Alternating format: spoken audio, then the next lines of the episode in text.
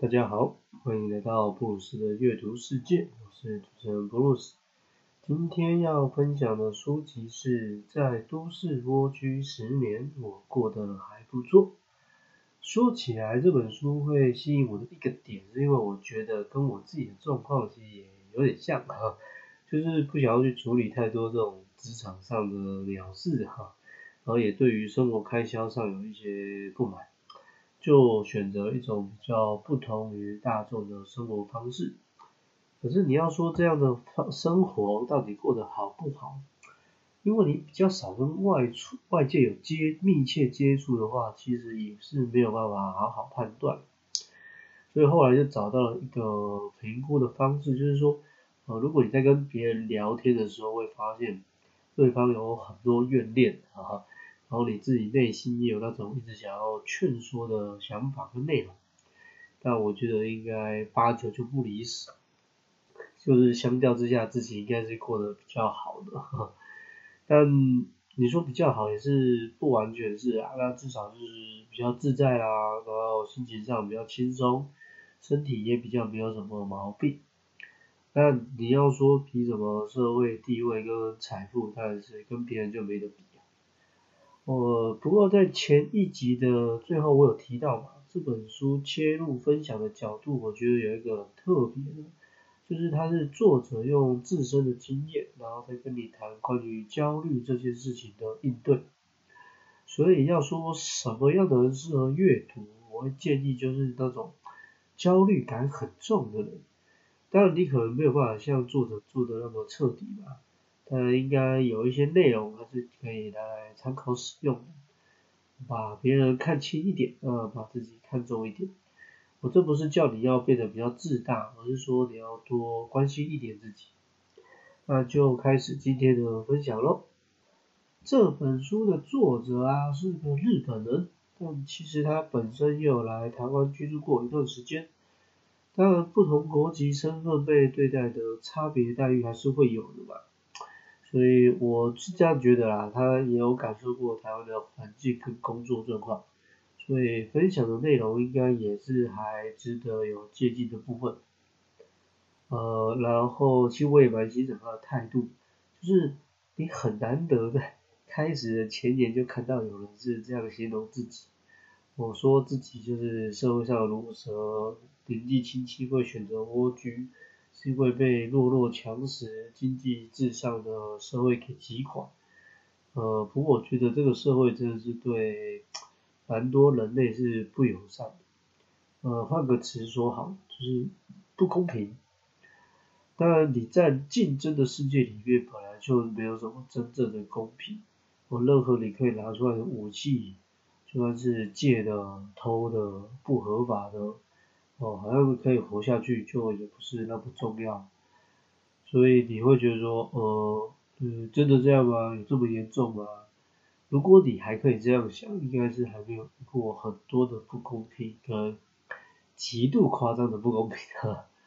不过即便这样，我觉得我们对世界还是要有信心的，好吧？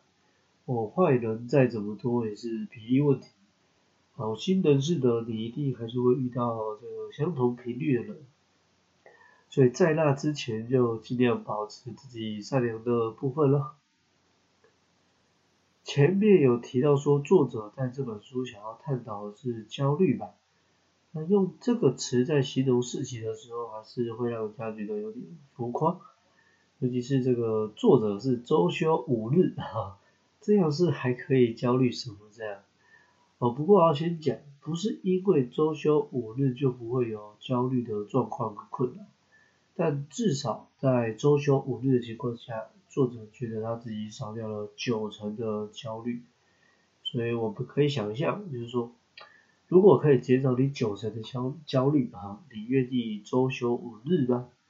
对，还是你觉得啊，怎么可能周休五日我事情忙到做不完的？我如果是的话，我觉得你一定要找书来看，就是看看作者这一路走来的反思跟调整。那先大概分享三个作者有提到，我也蛮认同的常见的三种状况。呃，首先是就以自己的快乐为优先，结果得到父母跟师长的责骂。第二个是自己的表现与众不同，会被学校或社会的团队排挤。第三个是担心自己技不如人，赚不到钱而无法在社会上生存。呃，我觉得算是简单精辟的把人们吧，从小时候待在家庭，然后一路到长大出社会的情况，给浓缩的说明白了。那之后作者就把这个整个历程分成三个部分来分享。我觉得拿来当教科书其实也蛮适合的，因为就一直觉得心理学要通俗一点吧，尤其是你很烦躁的时候。如果还有人跟你在那边讲一堆专有名词啊，传一些很玄很虚的内容，这很难让人家听下去啊。首先是厘清焦虑的来源，我其实这件事真的很重要。我有一个老师曾经在上课的时候这样讲，他说你想要知道自己的答案对不对，那其实你可以反过来想，就是你看着这个答案，你会觉得他的问题是长怎样？意思就是说，其实你把问题问对了，事情就会好解决了。所以呢，如果你有弄清楚你的焦虑来源是什么，你当然就会比较知道要如何去避免、去调整。那一般来说，人的焦虑还是会来自于外界吧，特别是这个人的部分，不管是个人还是团体，只是你要知道到底是谁造成的。那常见的不外乎就是长辈还有同事。但是你面对你爸妈或是老板的态度跟处理方式跟一样吗？举例来说，呃，如果今天你的收入是一个月三万块台币好，那通常会给你带来这个焦虑的来源是什么？有可能是不符合爸妈的期待啦，或是不符合伴侣的需求啦，或是有可能没有达到社会这个新闻说的标准啊，这样都可能让你感到焦虑。那单纯的一件事情，到底是谁造成自己的焦虑，或者是说谁占的比例比较高？那你找到了，你就可以先优先处理，哦，或是各个击破，这时候情况当然就可以变得比较不一样了。第二个要采取的做法是说，离开焦虑的环境。呃，说实在，因为我自己也是这样做嘛，所以我是很认同作者的。观点，当然我也听说过其他的做法，呃，你也有可能听过，啊，这种做法我认为就是一种属于挖坑的做法，就是留下来才有机会啊，哦，往上爬你才能替自己跟环境环境争取更多更好的。说真的啦，我年轻的时候第一次听到这句话的时候，还真的有那么曾经以为是这样。啊，结果当然是没有讲的这么好听，但我第一次听到，第一次操作，也也就是我人生目前经验最好的那一次，就是说我之后听到的，或者是看到别人做的，我觉得都是骗人的。为什么呢？因为社会根本就不可能绕着一个人转嘛。哦，如果有的话，当你的你的高度其实是要非常非常的高。而等到你抵达那样的高度的时候，这时候还会因为其他因素考量，你自然也就无法好好的做到当初的内容跟梦想。听到这边，你可能也会觉得，哎，怎么今天的 podcast 听起来比较丧志啊？对社会跟世界没什么信心。但我就说，事实上是不是真的这样？至少在台湾这种大部分的场域里面，我觉得就是这样。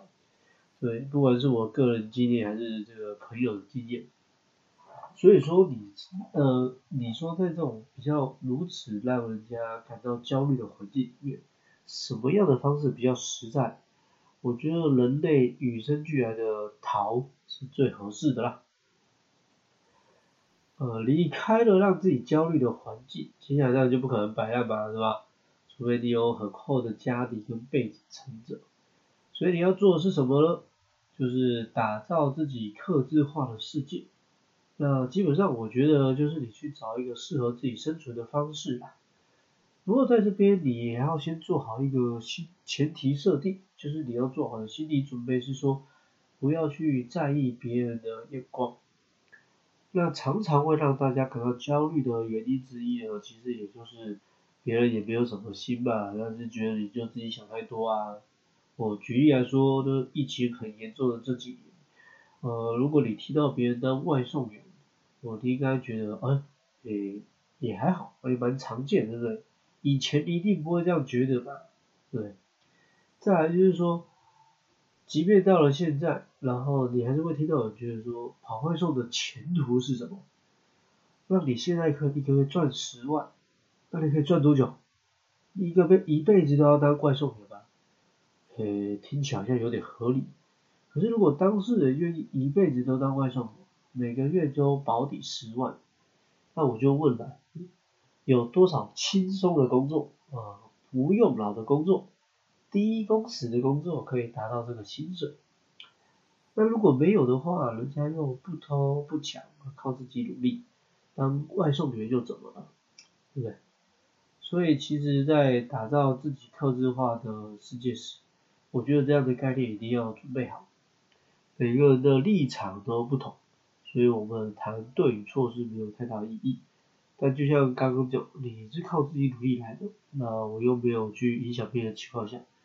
我做什么工作跟如何安排自己一天的作息，那么就对自己好好的负责，我，不需要去过度的考虑别人的关心。最后啊，这个部分我倒是没有特别的想过，哦，作者下的标题是再次跟世界产生连结。那说真的嘛，世界上有几个人可以跟世界不连结呢？哦，你再有钱，有很多的土地啊、房产。你还是应该要透过交易才能得到你需要的物品嘛，对吧？也就是说，其实真的很少有人可以自给自足，自己弄水弄电，自己种谷物吃，自己织衣物穿这样。但重新跟社会连接是怎么一回事呢？在这边作者谈到的部分，主要是关于新闻跟社交媒体的使用还有选择。那我觉得这个部分已经越来越被重视。然后，自从那个网络的普及跟方便性越来越高，所以你要在外面看到一个人不用手机，或是说他在用三 C 产品的时候不跟人家联络互动，然后看到世界各地的新闻事件，其实它真的是非常困难的事啊。可是也常常因为这些事情带给人们很大比例的焦虑吧，我就怕自己错过了什么，或是不知道发生了什么大事。但其实你好好想一想，其实很多时候你不知道什么事情，你也是活得好好的啊。这个部分呢，我自己也在慢慢的练习当中，就是我不会简轻易的说，就是这这不可能做不到。但说真的，真的很难做到。尤其是说我自己选择说我想要靠自媒体做一些事情的时候，我这件事情就会变得更加困难一些。但如果有一天我换了个地方住啦，或者是不同的工作形式，搞不好这件事情就很好上手啦，对不对？这本书的分享就先到这里喽。那我觉得在阅读的时候，哈偶尔会会感觉很像作者在那边自怨自哀。那因为要出书分享给大家自己的经验嘛，所以也会觉得这样的内容要人性化一点。所以其实你在看的时候，你也不会觉得它有太多的文字铺陈堆叠。可是，在一些比较需要认真严肃还有专业的部分，呃，作者还是有去找一些坊间的定义跟大家说明。那最后，我特别喜欢作者的一句话：焦虑是生存的必要条件。没错啊，因为我们是人类嘛，所以我觉得这件事情其实就跟你呼吸的空气里面要有氧气。你才能活下去是一样的状况。我用这个当做结尾，是希望大家都可以慢慢去找到自己的焦虑来源，呃，好好的跟他相处，打造出自己的专属世界咯。有兴趣的话，记得要去找书来看。下一集预告要来分享的书籍是《闭上眼之前为自己按个赞》。这是一本这个炎症病友所出的书，那在这本书还没有正式出版前呢，作者就因为生病的关系的人生登出了，不过我想他应该没有太多的遗憾了，因为其实在书里面可以看到他很珍惜，嗯，善用自己在确认生病之后的时光。